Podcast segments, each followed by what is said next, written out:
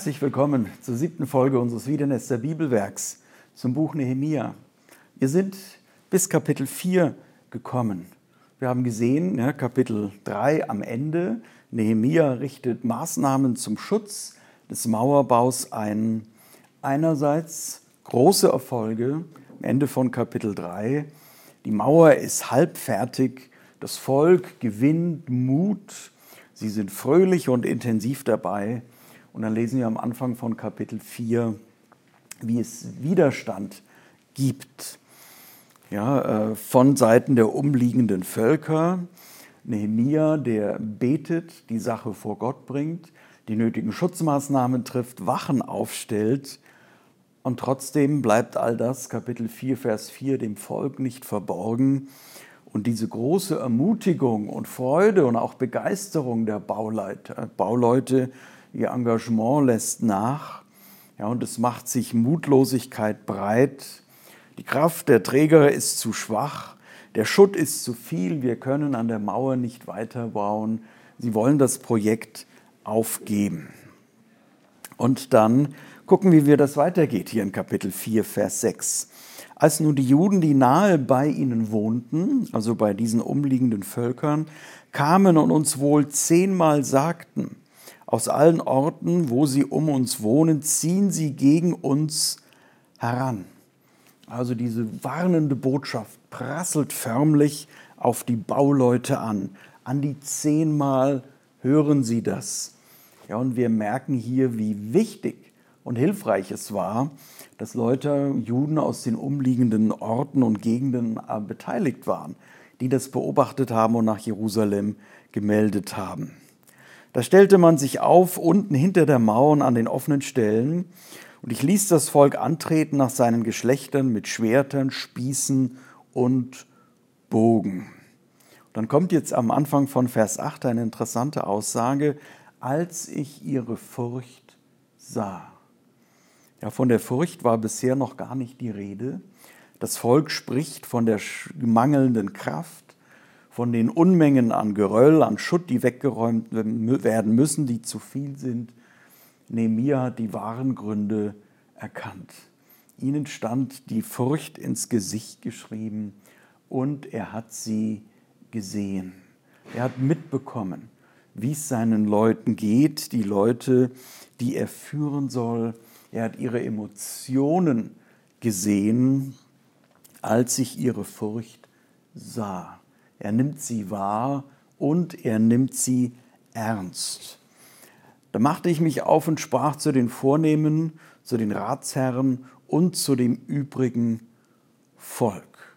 Und er thematisiert das jetzt. Ja, fürchtet euch nicht vor ihnen.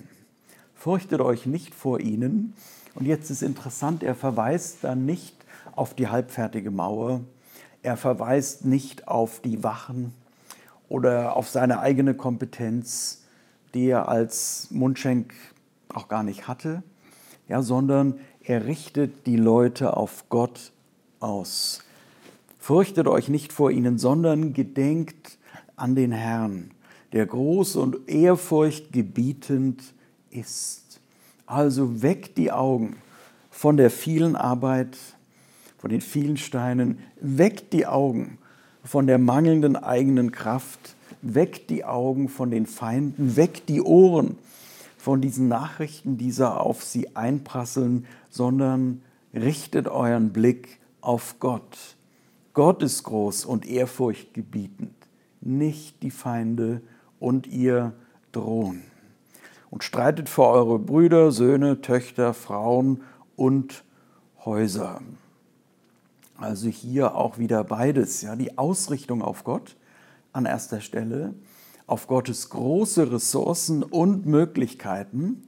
Ja, Gott ist groß und ehrfurchtgebietend und gleichzeitig die Aufforderung, jetzt das Naheliegende zu tun, den Ernst der Lage zu verstehen. Streitet für eure Brüder, Söhne, Töchter, Frauen, für eure Häuser. Haltet euch bereit.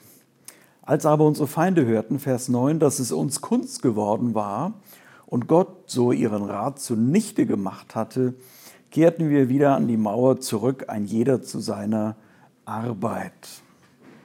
Nehemia weiß, Ja, dass all diese Nachrichten, die er bekommen hat, dass das auf Gott zurückgeht. Gott hat ihren Rat zunichte gemacht.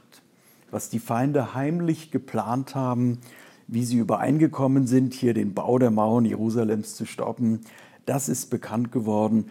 Gott hat ihren Rat zunichte gemacht. Ein Überraschungsangriff ist nicht mehr möglich. Und so kehren alle zur Mauer zurück und jeder nimmt seine Arbeit wieder auf. Ja, es ist interessant, dass Nehemia die Leute antreten lässt und ihre Angst sieht. Da macht er sie nicht zur Schnecke. Da schimpft er sie nicht aus. Da macht er sich nicht lustig über sie, sondern er trommelt sie zusammen.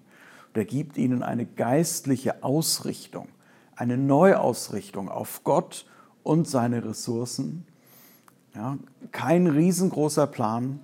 Wir tun das Naheliegende. Jeder ist gefordert, das als Motivation und das genügt, dass die Arbeit wieder aufgenommen wird.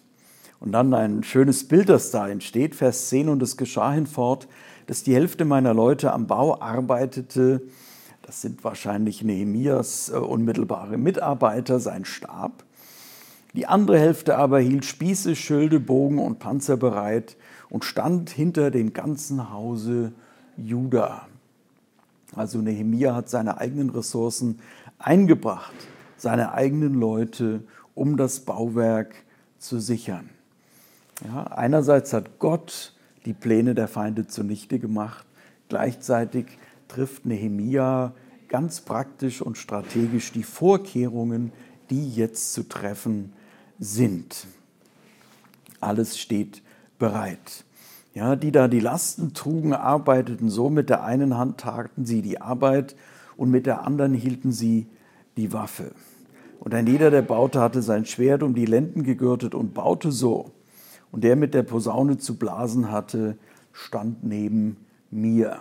Also es wird ein richtiges Warnsystem eingerichtet und Nehemia ist selber mit auf der Baustelle. Ich stelle ihn mir so richtig vor in der Bauarbeiterkleidung mit einem entsprechenden Bauarbeiterhelm. Nicht irgendwo von einer Residenz oder einem Palast aus wird das hier organisiert, sondern er ist mitten unter seinen Leuten, um Acht zu geben, um zu ermutigen und um mit anzupacken. Also eine interessante Kombination. Ja. Einerseits der Schutz vor den Gegnern, jeder ist vorbereitet, gleichzeitig erstarrt man aber auch nicht vor Furcht, sondern treibt die Arbeit voran. Vielleicht gilt das bis heute, ja, dass dort, wo wir Gottes Sache vorantreiben, Gottes Reich bauen, wir mit Widerstand rechnen müssen. Das bedarf eines wachen Auges, gleichzeitig aber keiner Angst, keiner Panik. Wir haben den Gegner im Auge, gar keine Frage, aber gleichzeitig mit der einen Hand wird gearbeitet, ja, man ist vorbereitet, aber lässt die Arbeit nicht ruhen, lässt sich hier auch nicht verrückt werden. Vers 13, und ich sprach zu den Vornehmen und Ratsherren und zum übrigen Volk. Das Werk ist groß und weit, und wir sind auf der Mauer weit verstreut und fern voneinander. Nehemiah beschönigt hier nichts. Ja, die Situation ist gefährlich. Es ist ein großes Projekt. Teilweise sind wir weit voneinander entfernt und alle auch irgendwo verstreut ja, auf den einzelnen Abschnitten, auf denen oder an denen gearbeitet wird. Deshalb hier der Mann mit der Posaune aus Vers 12. Woher ihr nun die Posaune tönen hört, dorthin sammelt euch zu uns. Und unser Gott wird für uns streiten.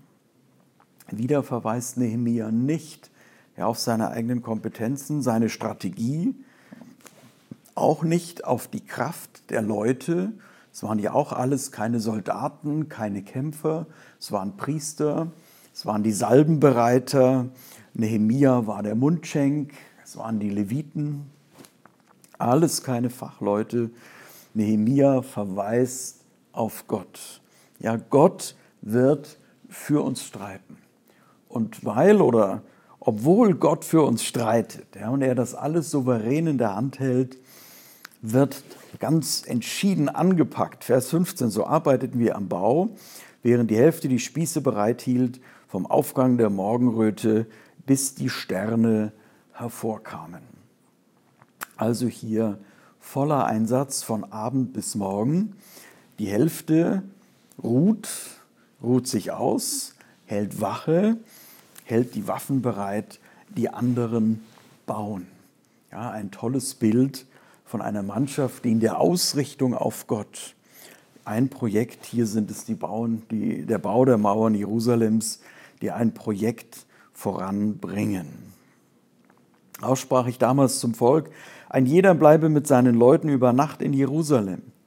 Und wenn wir in der Nacht für die Wache Leute, damit wir in der Nacht für die Wache Leute haben und am Tag für die Arbeit. Ich aber und meine Brüder und meine Leute und die Wache, die mir folgte, wir zogen unsere Kleider nicht aus. Ein jeder hatte seinen Spieß zu Rechten. Das fasziniert mich an diesem Nehemia, dass er nicht nur andere Leute einteilt zur Arbeit, ja, dass er nicht nur andere Leute ermutigen und motivieren kann, so dass sie eben auch in Jerusalem übernachten, dass sie tags arbeiten und nachts für die Wache eingeteilt werden, sondern dass er selber mit entsprechendem Beispiel vorangeht. Ja, er zieht seine Kleider nicht aus, wie immer man sich das vorzustellen hat. Ähm, und Nehemia und seine Leute, sein Stab, hatten immer ihre Waffen zur Hand. Also das, was er von anderen fordert, wozu er andere ermutigt, das lebt Nehemia selber. Daher kommt seine ganz große Integrität und seine große Autorität. Ja, deswegen folgen ihm die Leute.